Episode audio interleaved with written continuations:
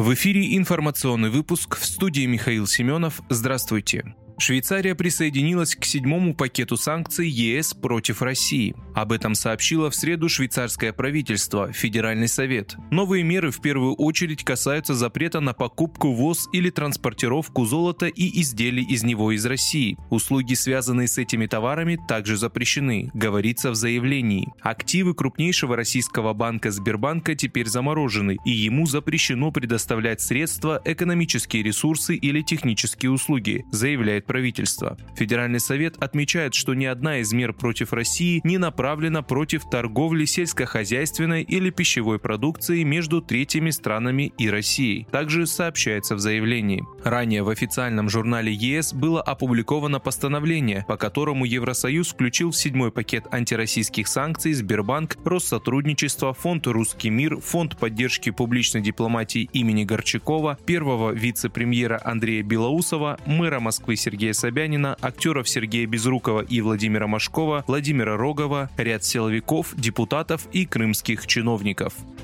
Поджог назвали единственной версией пожара на складе «Озон» в Подмосковье. Пожар на складе интернет-магазина «Озон» начался днем 3 августа. Из здания эвакуировали более тысячи человек. Единственная основная версия возникновения пожара на складе «Озон» в Подмосковье является поджог. Об этом сообщает РИА Новости со ссылкой на экстренные службы. Ранее губернатор Московской области Андрей Воробьев сообщил, что спасти горящее здание, расположенное в Истринском районе, уже не получится. Сообщалось, что у строения обрушилась крыша, а также часть стены. На данный момент известно об 11 пострадавших, двоих госпитализировали. Также сообщалось об одном погибшем, но официально эта информация не подтверждалась.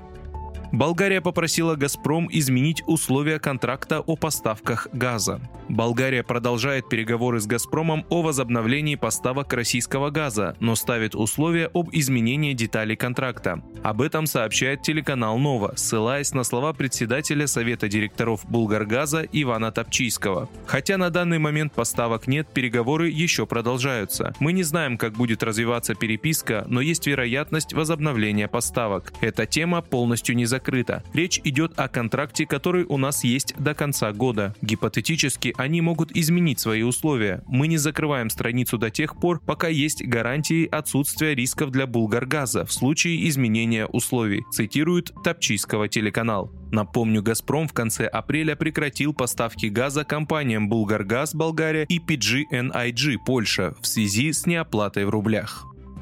Вы слушали информационный выпуск. Оставайтесь на справедливом радио.